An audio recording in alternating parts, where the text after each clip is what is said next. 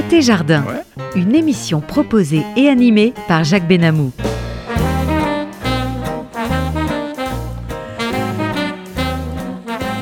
Oui, côté jardin, Jacques Benamou en votre compagnie et j'ai l'immense plaisir de, de- de retrouver encore comme d'habitude notre ingénieur du son, réalisateur, monsieur Daniel Tapia pour notre émission Côté Jardin. Alors aujourd'hui, j'ai, on va avoir deux, deux- deux invités.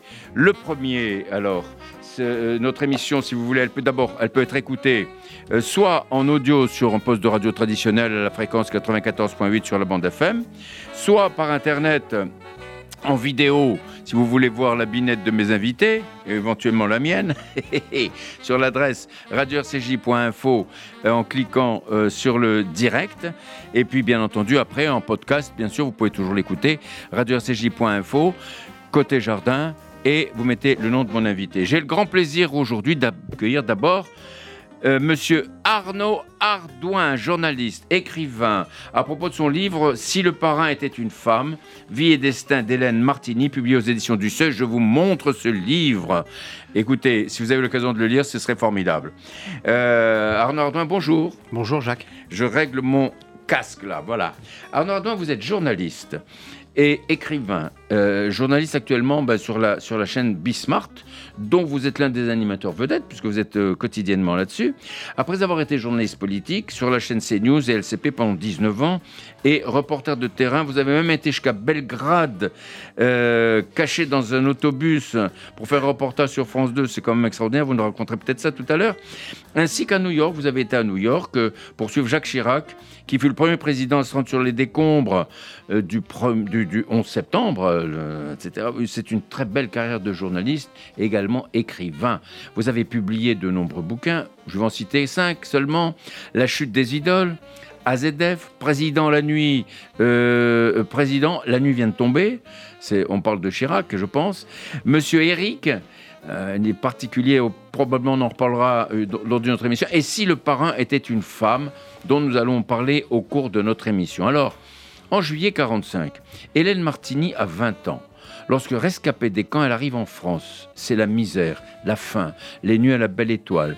Alors pour gagner sa vie, elle devient mannequin nu aux Folies Bergères. C'est là le début de son ascension. D'elle, on ne sait rien ou très peu. Pourtant, celle qu'on appelait l'impératrice de Pigalle est devenue une véritable légende. Partie de rien, elle a fini par régner sur un empire tentaculaire composé de théâtre et de cabaret. Et c'est son histoire extraordinaire, euh, Arnaud Ardouin, que vous racontez dans votre livre Si le parrain était une femme, par aux éditions du Seuil, je le remontre encore. Donc Arnaud Ardouin, comment avez-vous découvert ce personnage hors du commun euh, et, vous y êtes intéressé au point d'écrire ce livre? Euh, je m'y suis intéressé un peu par hasard. Oui. D'abord parce que j'habite à côté de Pigalle et que c'était intéressant de savoir où on habite exactement. Et Oui. Pigalle est un lieu particulier de- sur le plan artistique parce qu'il a accueilli, me semble-t-il, tout ce que la culture, la musique, le cinéma, le théâtre euh, bah, a connu en France. Donc Oui. c'est le quartier de la culture. Et Hélène Martini avait les, les Folies Pigalle, un établissement de nuit bien connu des, des noctambules. Mhm. Et j'habite à côté.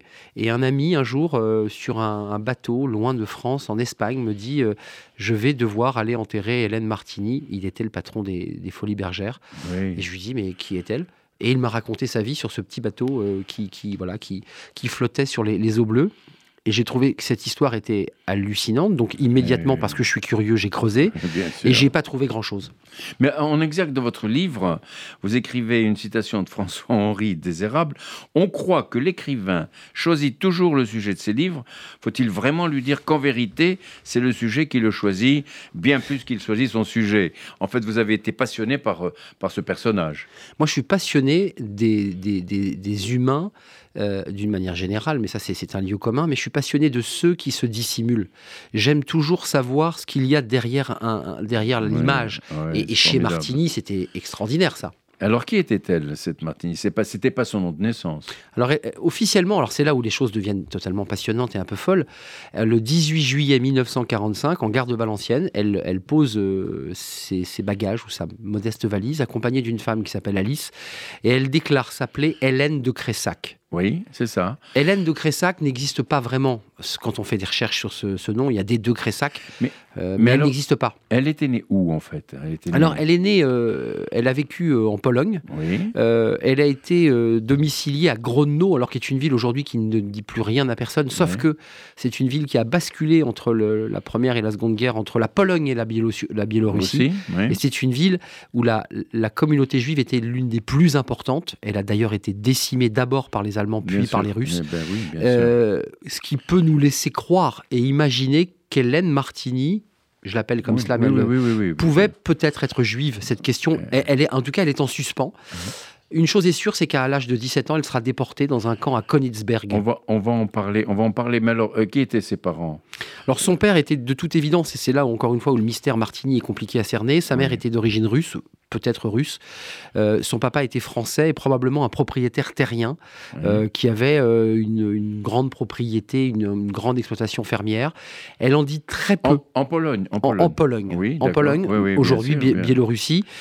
Elle les a peu connus, ses parents, euh, dans la mesure où elle est déportée à l'âge eh de 17 ben, ans. Eh ben oui, bien euh, on peut considérer qu'elle a peu croisé ses parents et qu'elle s'est faite toute seule, euh, d'évidence. Mais oui. Mais alors, elle grandit en Pologne. Alors, plus la guerre arrive, vous avez commencé à l'évoquer. Et là, elle est déportée en Allemagne à Königsberg le 21 juin 41. Et vous écrivez que quand la guerre débute, Hélène a 15 ans. C'est une gauche jetée dans les ténèbres. Alors, selon vos informations, comment vivait-elle? Là, ça, c'est la partie la plus nébuleuse. Je, pense qu'elle vivait dans des conditions convenables, puisqu'elle avait, je pense, Hélène, un niveau d'éducation qui, était très convenable. C'était pas une enfant de la pauvreté, c'est une enfant d'un milieu, je pense, social bourgeois, ou éduquée pour le moins. Elle, a, elle maîtrisait l'allemand, ce qui d'ailleurs viendra expliquer euh, la légende d'Hélène Martini, puisque cette femme a beaucoup légendé sa vie. Euh, à la libération des camps, les, les Russes sont entrés et ont commencé à tuer des gens.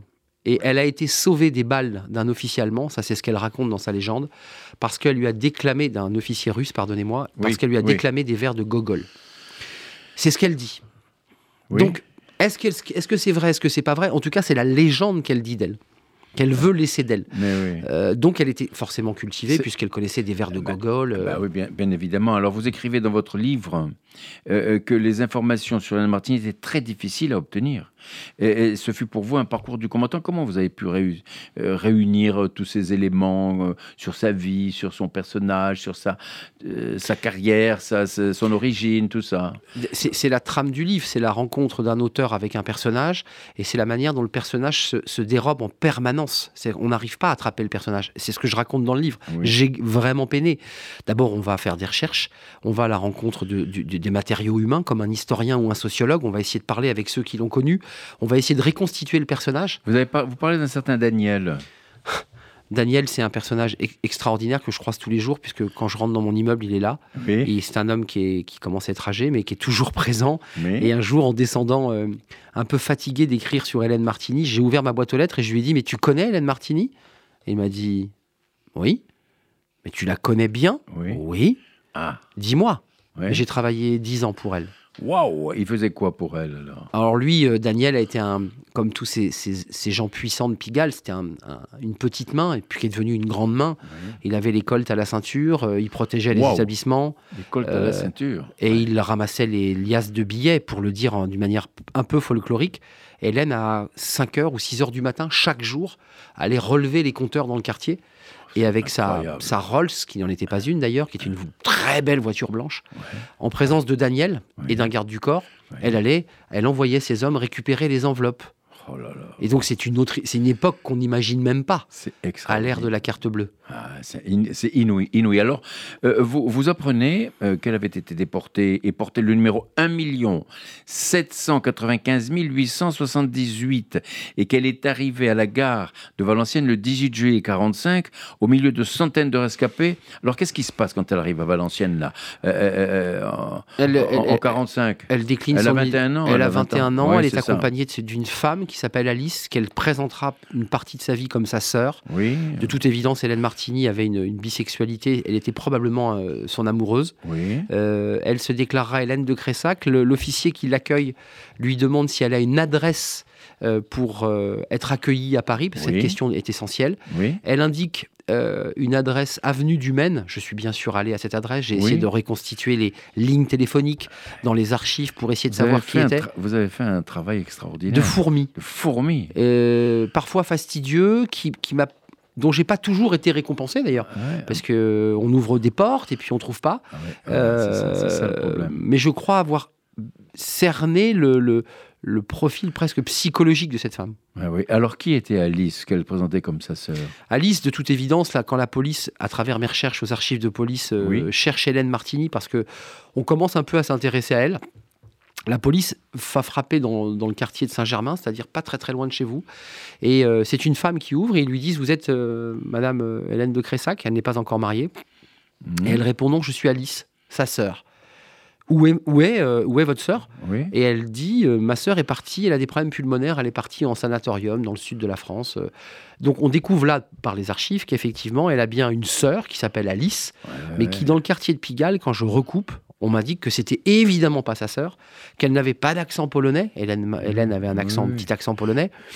Donc c'était son amoureuse. Et elle va s'en débarrasser euh, 25 ans plus tard. Oui, elle a mis le temps quand même. Bon, alors après avoir erré avec Alice, euh, Hélène Martini euh, va un soir aux Folies Bergères passer une audition pour devenir danseuse de nu. Hmm. Et alors, euh, elle est engagée par Derval, par Paul Derval. Comment, comment ça se passe? Comment elle arrive comme ça? Elle dit bon ben voilà, je suis, je me déshabille, je. Alors il faut situer le pari du, de- Oui. du moment. C'est un euh, pari où Hélène Martini, euh, Hélène de Cressac, euh, Alice et probablement d'autres jeunes filles vivent soit dans des mansardes, soit dans des hôtels meublés. Elles ont très peu d'argent. Oui. Euh.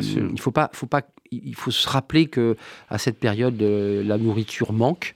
Euh, la prostitution. sortie de la guerre. Sortie de la guerre, on est en effectivement, bien sûr. 46. Ouais. Euh, probablement que certaines de ces femmes vont se prostituer pour se nourrir. Quelle horreur. Et pour éviter la prostitution, certaines choisissent une situation un peu mondaine et vont se déshabiller sur la scène des Folies Bergères pour en fait servir de décor aux vraies C'est danseuses. uni- uniquement, oui, c'est ça. C'est- c'est- donc c'est et, Donc elle euh, n'était pas danseuse nue, elle était, elle était bon. elle s'est présentée comme danseuse nue, mais elle était surtout un décor tenant une amphore, un amphore pendant quelques heures. Ah. Et en échange de rémunération. Surtout, les Folies Bergères étaient à cette époque, évidemment, un lieu de prostitution ou d'échange où les hommes Ah venaient bon rencontrer ces jeunes filles, euh, à la sortie notamment, Ouais. et pouvaient leur proposer quelques pièces. On va en parler, mais là, elle gagnait 1500 francs Oui. C'était quand même extraordinaire. Ouais, elle alors, alors qu'elle n'avait rien du tout. euh, Elle, elle commence à, elle donc commence se, à- se déshabiller, ça rapporte de l'argent, c'est ça? En tout cas, ça lui a permis au moins de se meubler, de se loger. Oui. Euh, et c'est à cet instant, et vous allez, je sais, m'en parler, que euh, probablement qu'elle rencontre euh, Nachat, Nachat. Nachat Martini.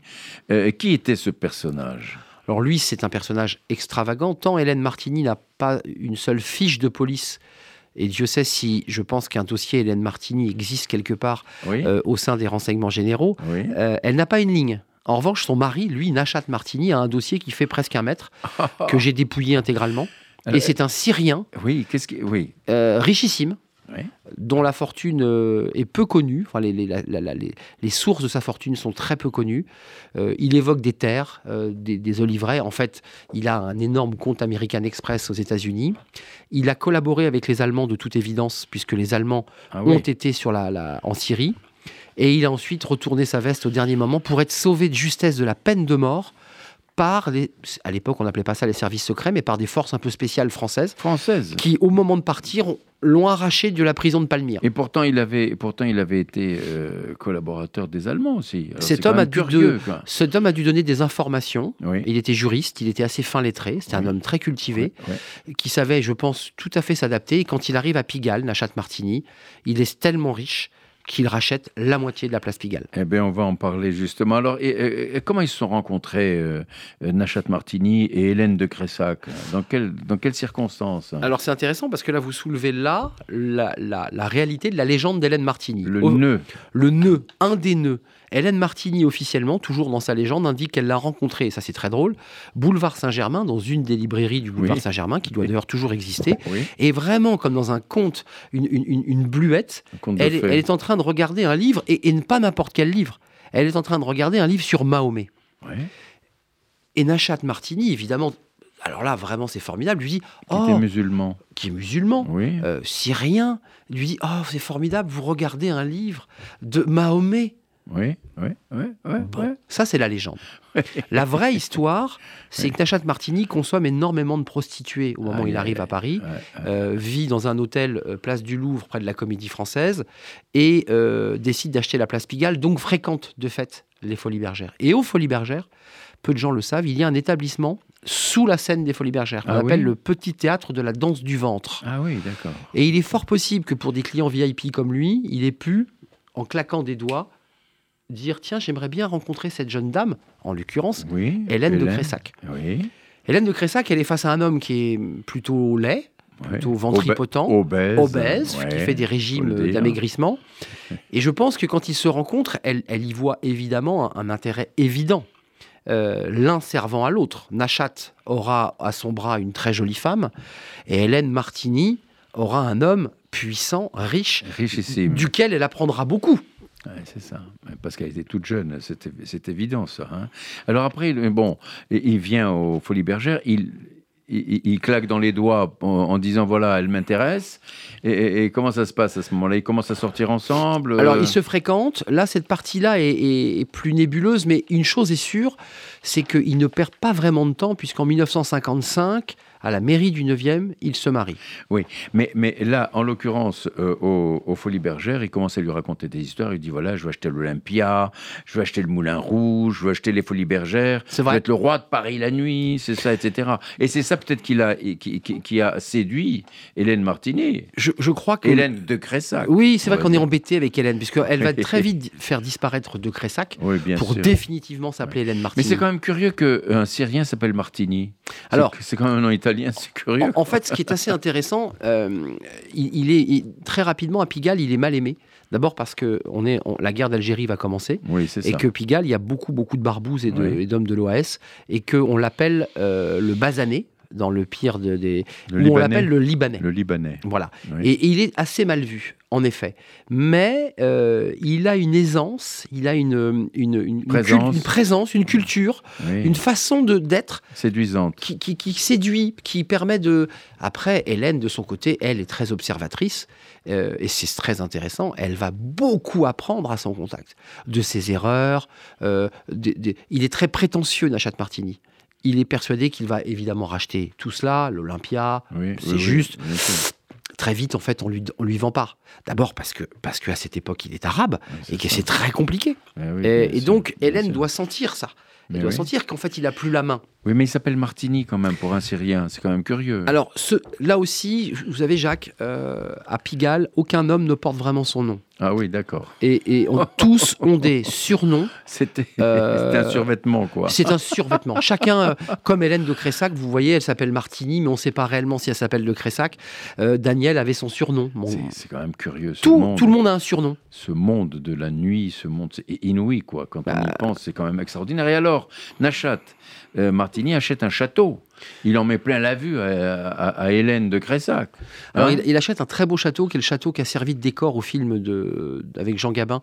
Euh, un très très beau château en Seine-et-Marne. Très belle propriété d'ailleurs. Oui. Euh, il lui achète pour elle, dit-on. ah oui. Et en 1960, je vais un peu vite, mais c'est intéressant de faire le lien. Oui, mais il se marie. Une Alors, fois qu'il a acheté le château. Il se marie, bon, 55, elle, elle- accepte de- d'épouser le, le châtelain, finalement. Hum. Hein Hum. Et puis alors, après. Le châtelain est le pêcheur d'ailleurs, parce qu'il raconte Ah, dans il des... ah, il il adorait pêcher dans ses étangs en disant j'aime tellement me détendre après, après des nuits à Pigalle que je pêche et j'ai besoin de réfléchir. Donc il, il avait espèce de côté grand bourgeois qui était euh, assez intéressant, puis il faisait des cures d'amaigrissement tous les six mois parce qu'il il voulait vraiment être à la hauteur de la beauté de sa femme, qui était une femme de tête, qui était une femme qui avait beaucoup de présence et évidemment.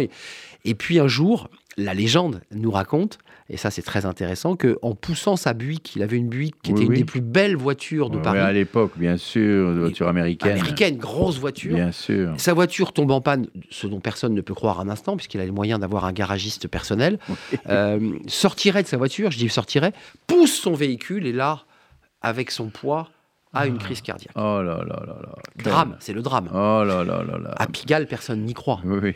Euh, plusieurs versions, on a mitraillé sa voiture, Ah oui. euh, on s'est on s'est débarrassé de lui. Mais oui, mais avant ça, le mariage, ils se- quand ils se sont mariés, euh, ils avaient quand même une vie particulière pour un couple. hein. Chacun vivait un peu de son côté, presque, non? Bah, Hélène Martini aime les femmes. hein. Racontez-nous.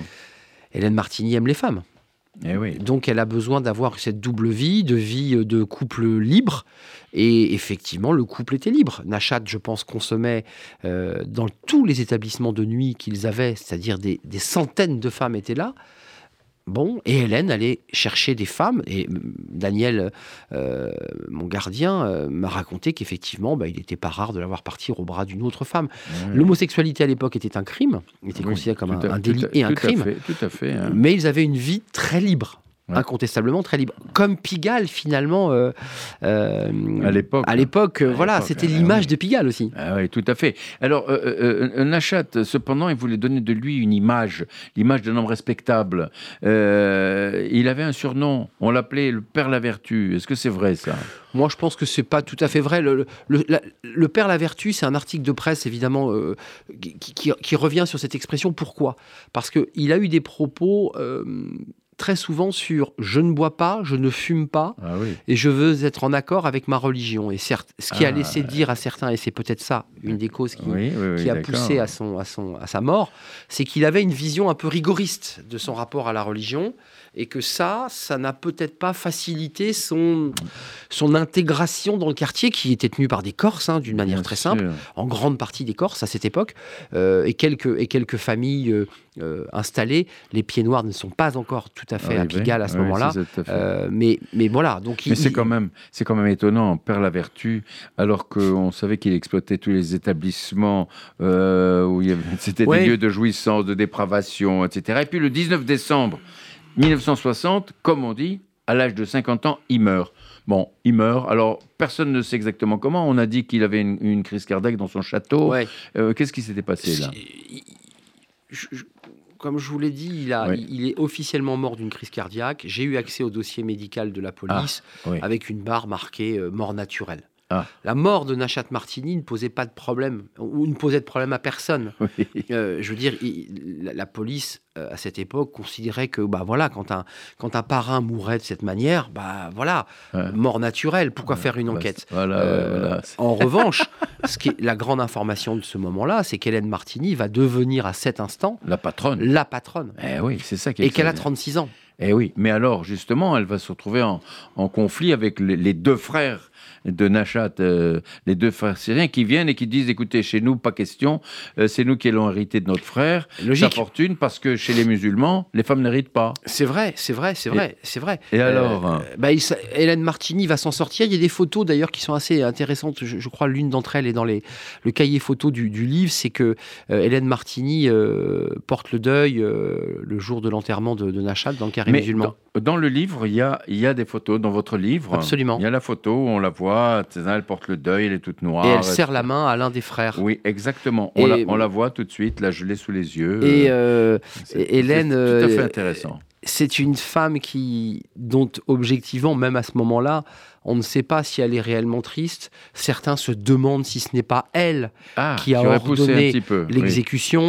D'autres considèrent qu'elle a pu euh, fermer les yeux lorsque la là police là là, mon a décidé de s'en séparer. Pigalle était un monde, au-delà du caractère festif, très dangereux. C'est-à-dire que la, la vie était de courte durée dans ce quartier. Eh ouais, Donc. Voilà, Hélène Martini avait tout intérêt, objectivement, dans le contexte politique du moment. À ce Il a- qu'ils disparaissent? bah, évidemment, puisque, Eh oui. parce qu'il n'était plus du tout à sa place. Mais bien sûr. Et alors là, justement, elle rencontre euh, un monsieur dont elle tombe follement amoureuse, qui s'appelle Pierre Descaves. Euh, C'était un expert comptable. Elle avait besoin de lui pour justement gérer toutes les affaires. Bah, c'est le consigliéré, quoi. C'est, pour faire une image avec le parrain. C'est, Oui. cet homme de l'ombre qui, en permanence, note, écoute, recadre. C'est ça, voilà. C'est vraiment ce profil. C'est un homme puissant. Ouais. C'est un homme qui a financé notamment un des attentats du, du général de Gaulle. Il y a eu Ah deux oui, attentats. Il y a eu le, petit Clamart, Oui. et le pont de Seine. Ah bon, bon, et bon. avec la même méthodologie pour les deux quasiment, une bombe et mitraillage pour le petit Clamart. Et la bombe du pont de Seine n'explosera pas. Ouais, Il y a bien une bombe qui explose, mais malheureusement, Bah, entre bien- guillemets, Bien pour, sûr. pour- elle n'explose pas, elle explose mal. Oui, et Pierre. Descaves a été le financeur euh, pour acheter l'artifice. Donc c'est un homme qui est puissant, c'est un homme qui est patriote, et c'est un homme qui a perdu son père euh, en Algérie, tué d'une balle dans le dos par un, un- un activiste du FLN. Euh, Donc il voue une, une, une- Une haine. une vengeance, une haine ouais, absolue, absolument, absolument. et donc il est prêt à tout pour... euh, et donc effectivement, il va financer. Et va rencontrer Hélène. Il y a une photo exclusive dans le livre, Oui. je la signale parce que c'est pas une photo d'archive Oui. classique, c'est Oui. une photo qui m'a été confiée par, euh, par la famille, où on voit Hélène dans une petite maisonnette en crête, avec Pierre Descaves, ils sont en short, ils sont en vacances. deux, bah, On ça. dirait un joli couple hétérosexuel. Quand on connaît la vraie histoire, c'est assez intéressant. Et oui, et puis alors Hélène, bon, mal- malheureusement le temps nous manque, on pourra en parler pendant des heures hein, de ce personnage avec vous, euh, Arnaud Ardouin.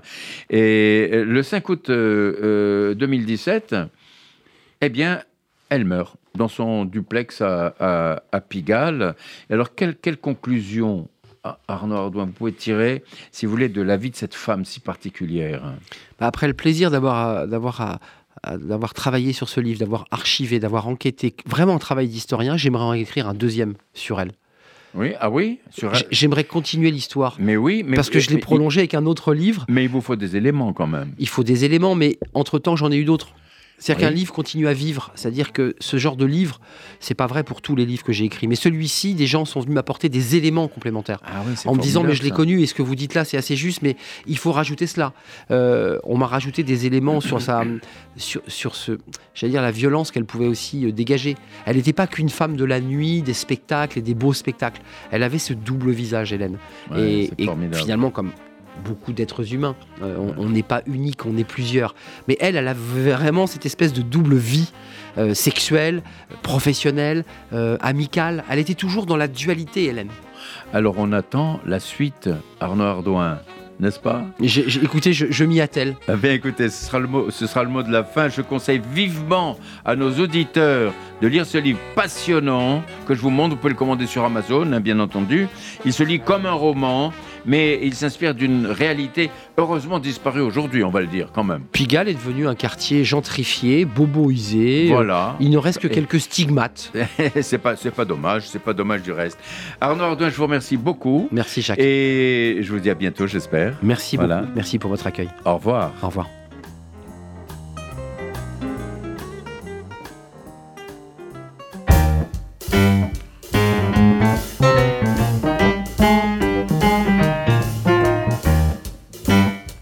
Côté une émission proposée et animée par Jacques Benamou.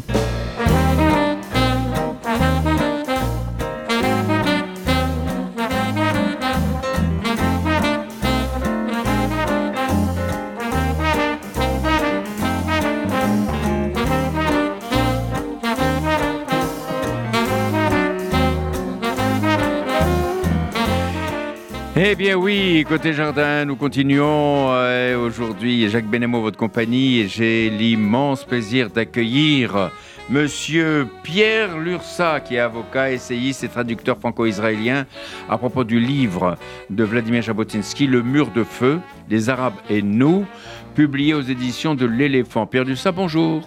Bonjour Jacques Benamou. Approchez-vous du micro. Voilà, voilà. Bonjour Jacques Benamou. Bah, bonjour, et je voudrais remercier aussi notre ingénieur du son, Monsieur Daniel Tapia, qui est formidable. Alors, Pierre Lursa, vous êtes né à Princeton, euh, aux États-Unis, et avez grandi à Paris avant de vous installer à Jérusalem. Vous êtes diplômé de l'ESSEC, avocat, et vous enseignez le droit israélien. Vous êtes traducteur et venez de traduire en français l'autobiographie de Vladimir Jabotinsky. C'est une traduction. Vous avez publié plusieurs livres. J'arrange mon casque plusieurs livres sous votre nom, Pierre Lursa, comme euh, Jour de, de Chara à, Jérusalem, Israël le rêve inachevé, la, trahison des clercs d'Israël, pour Allah jusqu'à la mort, une enquête sur les convertis de l'islam radical, le sabre et le Coran, Tariq Ramadan et les frères musulmans à la conquête de l'Europe, et plusieurs autres. Aujourd'hui, nous allons parler de votre traduction en hébreu de d'hébreu en français du Vladimir Jabotinsky, que je montre avec vos commentaires, bien sûr, et que je recommande également à nos auditeurs de lire parce que c'est un livre absolument passionnant. Connaître ce personnage qui a été un précurseur, c'était un visionnaire, on va dire. Alors, euh, tout d'abord, Pierre Lursa, qui était Vladimir Jabotinsky? Eh bien, c'était, euh, je dirais, le- l'enfant prodige du sionisme russe, qui a été, euh, à 20 ans, c'était déjà un journaliste que tout le monde connaissait en Russie et qui aurait pu faire une brillante carrière de journaliste et d'écrivain. Il avait une plume euh, exceptionnelle et puis il a tout abandonné ou presque, pour devenir un, dirigeant sioniste parce qu'il a été euh, atteint de, du virus sioniste, euh, entre guillemets. Et, très jeune, très jeune. Très jeune, et il s'est consacré, il a consacré toute sa vie à, la cause sioniste et il est devenu un des dirigeants, un des pères fondateurs, on peut dire, de, l'État d'Israël. Alors, pourquoi avoir choisi Vladimir Jabotinsky alors que les grands personnages à l'origine de la création d'Israël ne manquent pas? Eh bien, pour la très bonne raison, cher Jacques, qu'il était peu traduit en français ou quasiment pas traduit en français. Oui. Et alors que tout le monde connaît en France Ben Gurion ou Golda Meir, mais Jabotinsky était beaucoup moins connu. Oui, bien sûr. Jabotinsky a écrit son livre La muraille de fer en 1923.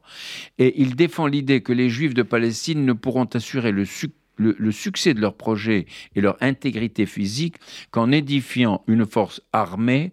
N'était-il pas déjà en opposition avec David Ben Gurion Eh bien, c'est je dirais qu'il était en opposition. Alors, il, disait, alors il disait, hein, euh, Jabotinsky, je prends dans votre livre, hein, c'est un devoir de combattre la phraséologie creuse, de faire faire la démonstration de ce qu'elle a de purement illusoire et de mettre en lumière sa duplicité. Il allait loin quand même. Oui, idéologiquement, c'était le grand rival de, David Ben Gurion, et pas seulement d'ailleurs aussi de, le, Herzl. De, non, pas, c'était le continuateur de Herzl, mais c'était le, rival de Ben Gurion et aussi le rival du courant pacifiste qui était déjà présent à l'époque autour de Martin Buber. Euh, et finalement, euh, je dirais que Ben Gurion s'est rangé un petit peu à l'avis de Jabotinsky, en tout cas sur ce sujet-là, sur le sujet du, mur de fer, c'est-à-dire sur le sujet de la dissuasion militaire indispensable pour que l'État juif qui n'était pas encore né puisse euh, prospérer, puisse se consolider, voir le jour et ensuite prospérer. Et alors, vis-à-vis des Arabes, tout en reconnaissant leurs revendications matérielles et nationales, il explique que la paix il le dit, hein, vous le citez, hein, la paix ne dépend pas de notre attitude envers les Arabes, mais uniquement de l'attitude des Arabes envers le sionisme. N'est-ce pas cette situation D'abord, c'est prémonitoire. N'est-ce pas cette situation actuelle aujourd'hui? Oui, c'est ce qui m'a frappé. Donc c'était extraordinaire. C'est pour ça que j'ai voulu. Déjà à l'époque, en 23. Absolument. Je trouve qu'il me semble que 100 ans plus tard, les choses restent euh, étonnamment similaire malgré toutes les différences, évidemment, puisque le peuple juif est devenu souverain sur sa terre, et en même temps, quelque part, on a vu euh, l'an dernier, en 2021, les, lors des émeutes dans les villes mixtes d'Israël, on a vu que le, le, diagnostic de Jabotinsky reste actuel. la question euh, judéo-arabe continue de se poser à l'intérieur même d'Israël, et le, pronostic de Jabotinsky, c'est effectivement, s'est révélé prémonitoire. C'est-à-dire que le, peuple juif pas, ne peut pas encore euh, déposer les armes. Ah ben, c'est évident. Alors, euh, alors, si vous voulez, ce qu'il disait là, est-ce que ça n'a pas renforcé son, sa position vis-à-vis euh, des idées du, du Brit Shalom? C'était un cercle d'intellectuels juifs allemands pacifistes dont il fut le principal adversaire. Et en particulier, Martin Buber, vous avez commencé à l'évoquer. Oui, je crois qu'on avait évoqué à votre micro un, précédent livre qui portait justement sur le, sur le, les pacifisme, le pacifisme de, Martin Buber de l'époque. Je me rappelle. Et, effectivement, le, débat idéologique en Israël euh, demeure euh, euh, largement euh, se pose toujours dans les mêmes termes. Hein. 100 ans plus tard, c'est assez stupéfiant de voir que finalement, on a toujours les, héritiers de Brit Shalom aujourd'hui, c'est Shalom Arshav, c'est le parti Meretz qui vient de, de, subir une défaite cuisante aux élections. Et puis les héritiers de Jabotinsky, bah, tout le monde les connaît, c'est le Likoud d'aujourd'hui. Donc, quelque part, le, débat idéologique reste euh, un petit peu se pose C'est que le Likoud, c'est pas les, les autres partis de droite, d'extrême droite? Il y a beaucoup de gens qui se réclament de Jabotinsky parce que, vu la, richesse de sa pensée et puis le, aussi le, caractère attachant de sa personnalité, il y, a, toutes sortes de gens qui se réclament de lui, y compris d'ailleurs des gens de, sur la gauche de l'échiquier parce qu'il avait des idées sociales très avancées. Euh, notamment, il pensait que l'État devait. Il était euh, partisan d'un État-providence qui, existe aujourd'hui en Israël, mais dans une mesure beaucoup moins développée qu'en France, par exemple. Moins développée. Alors, sur la question arabe, Martin Buber avait fait en 1921 une proposition de résolution une terre et deux peuples. Et Jabotinsky, lui, répond deux peuples sur une terre n'a pas pour corollaire une terre pour deux peuples, car il ne faut pas confondre les droits civiques et individuels et les droits nationaux. Et je vais rajouter ici, je reprends dans, votre, dans ce livre, pages 11 et 12, euh, des tribus, il disait, des tribus arabophones peuplent la Syrie, la péninsule arabe, la Haute-Mésopotamie, le Yémen, l'Arabie, l'Égypte, Tripoli, la, Tunisie, l'Algérie le Maroc. Dans ce territoire dont la superficie, péninsule arabe exceptée, est aussi grande que celle de l'Europe tout entière, la Russie exceptée, et qui suffit à nourrir un milliard de personnes, s'est généreusement établie une ethnie comptant 35 millions d'âmes. De l'autre côté, il y a le peuple juif pour, pourchassé et privé de patrie qui n'a pas un coin à lui dans le monde entier. C'est lui qui a fait la réputation d'Eretz Israël dans l'histoire universelle. Tout ce qu'elle renferme de beau et toute fonction surhumaine que cette terre a remplie, tout cela était le fruit de l'esprit du peuple juif. Eretz Israël ne représente qu'un pour cent de l'immense territoire habité par les Arabes. C'est quand même extraordinaire. Oui, c'est une citation étonnante parce que euh, la, démographie. La, dans son livre. Hein. La, démographie a changé, mais, mais les faits euh, de base demeurent euh, tout à fait valables. Effectivement, la, géographie, elle, elle est restée la même. Mais oui. effectivement, le, peuple juif a, un petit pays que, que, beaucoup de gens lui, lui contestent ou lui convoitent. Et, et puis le, monde arabe, lui, est beaucoup plus grand géographiquement. Mais évidemment, on sait que tous les yeux du monde entier se, se tournent vers la terre d'Israël pour toutes sortes de raisons. C'est inouï, inouï. Mais ceci n'empêche pas ce qu'il disait et, ceci n'empêche pas Jabotinsky de respecter totalement les Arabes et leurs droits. Et dans son programme, il écrit nous prenons en considération non seulement les Juifs, mais également tous les autres peuples où ils résident, et en particulier les Arabes. Et vous écrivez, où il écrit que la revendication, je cherche la page 13 de, de ce livre, et il disait, la revendication juive sur la terre d'Israël ne repose pas seulement sur des droits bibliques, qui sont largement absents de ces textes, ou historiques, mais également sur un argument moral. C'est précisément en tant que partisan d'un sionisme fondé sur des arguments moraux et politiques que Jabotinsky rejette avec vigueur la prétention exclusivement morale des pacifistes de son époque, qui prêchent la morale aux juifs uniquement et qui font entièrement abstraction de l'attitude arabe et du refus arabe de toute coexistence. Voilà, donc euh, c'est lui qui, écrivait ça.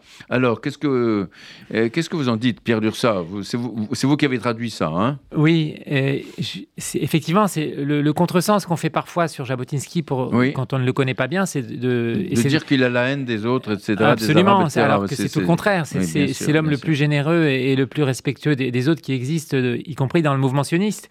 Euh, il, a compris le premier qui avait, du côté arabe, une revendication nationale et qu'on ne pouvait pas exclusive. Oui, et qu'on ne pouvait pas, comme il dit, acheter le, sentiment national arabe avec des bienfaits économiques, euh, une idée qui a perduré depuis lors. Euh, et lui, il dit non, ça, on ne pourra pas leur proposer des, le, progrès économique pour, euh, pour faire taire leurs revendications.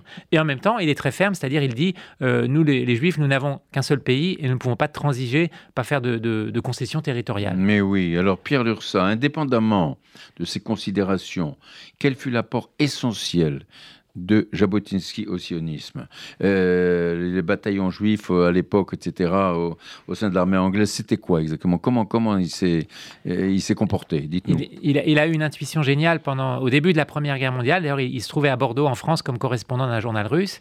Et tout d'un coup, lorsqu'il a appris que l'Empire ottoman euh, était entré dans la guerre, il s'est dit on est obligé de se ranger du côté des ennemis de la Turquie parce qu'il était convaincu que la, Turquie perdrait la guerre et donc que les, puissances, euh, les vainqueurs se partageraient l'Empire ottoman. C'était les Anglais. Et, alors qu'à l'époque, évidemment, les Juifs et les sionistes en particulier détestaient, le, détestaient la Russie à cause des pogroms, et donc personne ne voulait se s'allier aux, Anglais et aux Russes. Et lui, il avait cette intuition il faut que le, peuple juif s'allie euh, précisément à la Russie et à l'Angleterre parce qu'après après la guerre, il y aura un partage, euh, on dépaissera l'Empire ottoman et ça sera l'occasion euh, rêvée pour que les Juifs puissent enfin gagner leur, morceau de terre en Eretz Israël. Mais vous ne trouvez pas que c'est l'Angleterre qui est responsable d'une grande partie de la situation actuelle hein?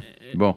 Ah, on va pas. Bon. Alors, quelles étaient les relations entre Jabotinsky et Théodore Herzl?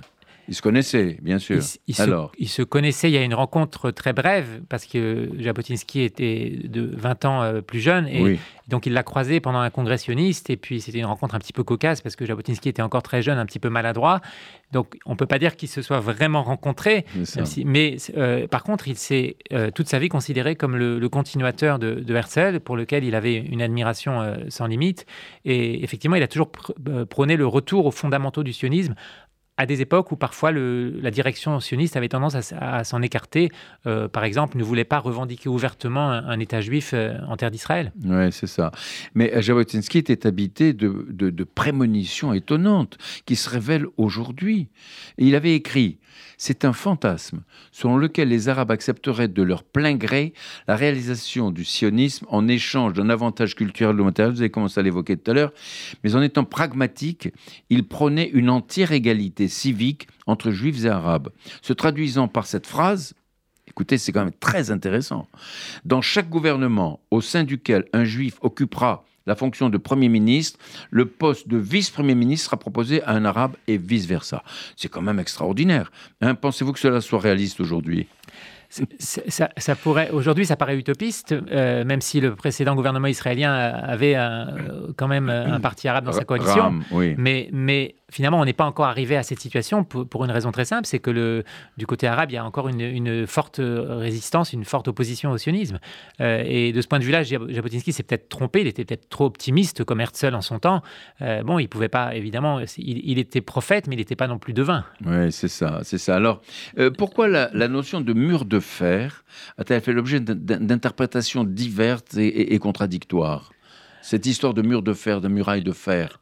Bien, je pense que c'était interprété de façon euh, oui, je cite deux exemples, deux, deux historiens du courant des nouveaux historiens. Dont il y en a un qui dit le mur de fer, c'est l'intransigeance d'Israël face aux Arabes. donc finalement, il en fait une critique de, ce qu'il appelle l'intransigeance israélienne, alors que l'autre, euh, euh, Benny Morris, dit au contraire, le mur de fer, c'est effectivement le fait qu'on est obligé d'avoir une, dissuasion telle que les Arabes renoncent à leur euh, rêve de, nous détruire.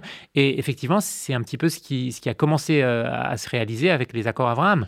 Donc finalement, le oui. Le, mur de fer, c'est bien. Euh, et, justement, est-ce qu'on on peut considérer aujourd'hui euh, que cette doctrine du mur de fer s'applique à Israël? Oui, le mur de fer, c'est pas le, dôme de fer. Non, le mur de fer, évidemment au sens figuré. oui, bien c'est pas pas une muraille euh, physique autour d'Israël et, de ce point de vue-là, justement, justement, beaucoup de gens pensent que ah, le mur, il y a déjà ce mur qui fait l'objet de contestations, etc. Bien sûr, mais Jabotinsky ne parlait pas d'un mur ni, ni, d'une muraille. de séparative. Il, parlait d'un mur euh, qui en fait était une, une, dissuasion, une, une puissance de dissuasion à la fois militaire et aussi morale, puisque dans son esprit, euh, et c'est un, un, des points clés de, sa doctrine, c'est que les, Juifs doivent être convaincus de leur, de leur bon droit. Ouais. Mais on parle aujourd'hui de dôme d'acier, mais cette notion n'est-elle pas la preuve qu'il s'agit d'une protection défensive euh, contre les roquettes du Hamas, par exemple, et du Hezbollah? Et, on est très éloigné de la, de la notion du mur d'acier. Absolument. Moi, je, on est très éloigné. Aujourd'hui, on a ce, ce, dôme de fer euh, qui est là pour se protéger des, des, roquettes qui viennent du Hamas, qui viennent de, du, du, sud Liban ou, ou, de la bande de Gaza. Euh, euh, mais mais on n'agresse pas, on ne va pas au-delà. Vous avez raison, Jacques Benamou, moi je suis entièrement d'accord avec vous. Je pense que le, du point de vue de la doctrine de Jabotinsky, c'est une régression. C'est-à-dire qu'aujourd'hui, la force de dissuasion, elle s'exerce non pas d'Israël envers ses ennemis, en tout cas dans le cas de Gaza, mais de, de, Gaza envers Israël, puisque finalement Israël, protégé par la, la protection technologique euh, du dôme de fer, du dôme de fer renonce à mener toute euh, incursion militaire à l'intérieur de, de, la bande de Gaza. Mais justement, je dis, cette véritable application du mur de fer ne serait-elle pas une offensive terrestre terrestre au cœur de la bande de Gaza qui permettrait de démanteler les lanceurs de, de, roquettes et de mettre fin au pouvoir du Hamas? Mais c'est un peu illusoire quand même. Je, je, vois, je, vois, mal Tsahal rentrer dans, euh, dans, dans Gaza. Et, et, occuper Gaza. Militairement, elle peut le faire, mais l'obstacle est plutôt psychologique. Le monde entier encore déjà qui est tellement contre je ne pense pas que ce soit tellement la réaction internationale qui serait l'obstacle est en nous. Et Jabotinsky l'avait bien compris quand il, quand, il s'adresse aux pacifistes de son temps. Il dit vous prêchez la morale, vous prêchez le, pacifisme aux juifs, alors que le, problème est beaucoup plus large. Et il a toujours été partisan de la réciprocité. Donc mhm. il a toujours dit nous respectons les Arabes. Et c'était un peu comme je. Bien sûr, mais c'est la moindre des choses, je trouve. C'est très bien. Il faut que le respect soit, soit mutuel et dans les deux sens. Et, je dirais que c'est ce principe de réciprocité qui a été appliqué euh, dans, dans les accords d'Abraham. Eh oui, bah oui, bah oui, bien sûr. Justement, parlons-nous de, ces accords d'Abraham. Alors, qu'est-ce que vous en pensez? Est-ce que ça va s'étendre maintenant?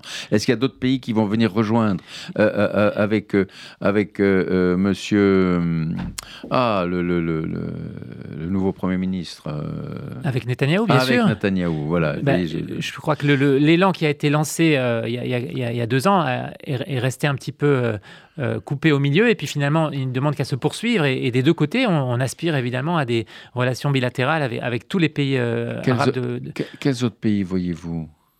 Eh bien, euh, Quels pays je ne veux pas faire de pronostics, mais non, non, mais non, mais à votre de- avis, les- évidemment, les, vous, vous qui vivez là-bas en Israël, les vous pays savez. du Golfe, évidemment. Oui, mais d'accord, mais il y a les,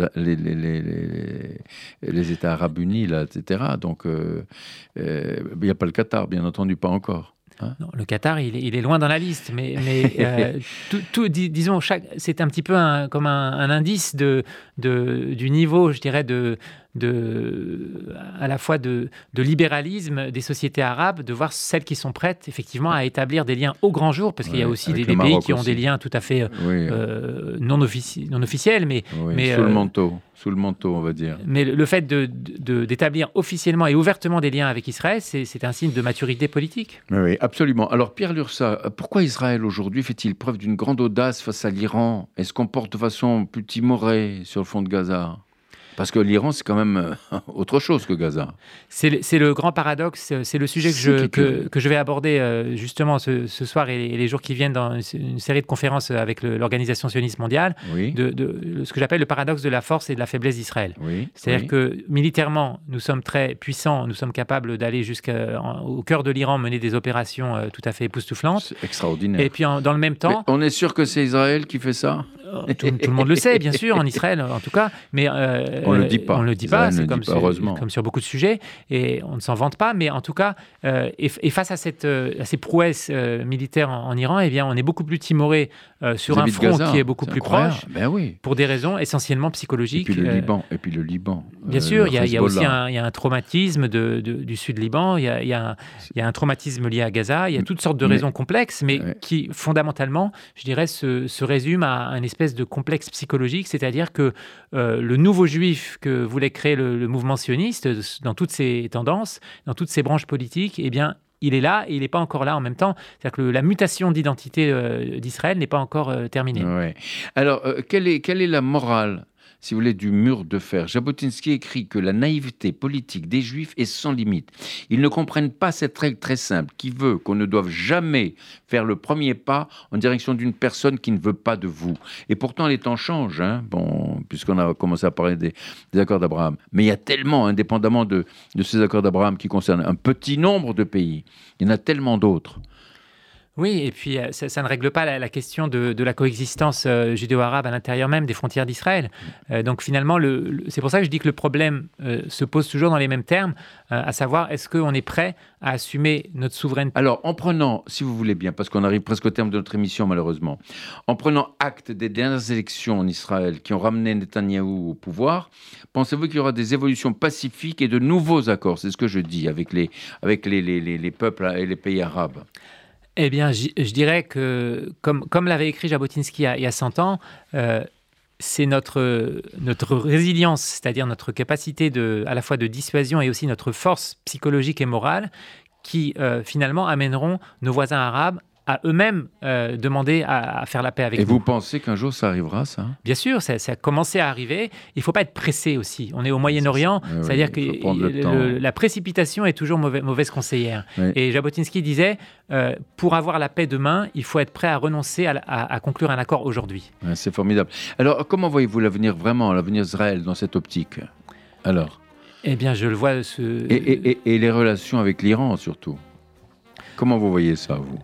Pierre Lursa, vous qui vivez là-bas Je ne vais pas faire de, de- de- de politique fiction. Je, je- je- je pense simplement que si on continue d'appliquer le- les, principes que Jabotinsky avait définis il y a, il y a déjà très longtemps, eh bien finalement, euh, on pourra garantir la pérennité de, de la présence juive euh, en Eretz Israël, en, en terre d'Israël. On Et- pourra, on devra, c'est indispensable. Bien sûr, on est obligé de le faire, mais il faut, il faut surtout ne, ne pas céder à l'illusion de croire que, que, que, la, que la puissance militaire euh, est, Suffisante, qu'elle est suffisante, ou alors l'illusion inverse qui consisterait à croire que, le, le- le- que, que ça y est, on peut les, les, les, les, les armes peuvent être transformées en socs de charrue. On n'est pas non plus arrivé encore à- au temps de, de la prophétie d'Isaïe. Oui. Donc on doit encore garder euh, l'arme au point et en même temps euh, tendre une main fraternelle à nos voisins. Et c'est effectivement ce que, ce que fait Israël aujourd'hui. C'est- formidable. En tout cas, Pierre Lursa sera le mot de la fin. Je vous remercie beaucoup d'être venu. Je rappelle aux auditeurs que vous vous êtes l'auteur de la traduction de ce livre fantastique, Le mur de fer de Vladimir Jabotinsky, Les Arabes et nous. Et je conseille vraiment à, tous nos amis de, d'acheter ce livre parce qu'il y a des, des choses formidables. C'était un visionnaire, Jabotinsky. Pierre Lussard, je vous remercie. Merci à vous, Jacques Benamou. Voilà, vous êtes à l'écoute de RCJ, 94.8 euh, sur la bande FM. Euh, côté jardin, Jacques Benamou, j'ai eu l'immense plaisir d'accueillir aujourd'hui Pierre Lursat pour son livre Le mur de fer de Vladimir Jabotinsky. Au revoir.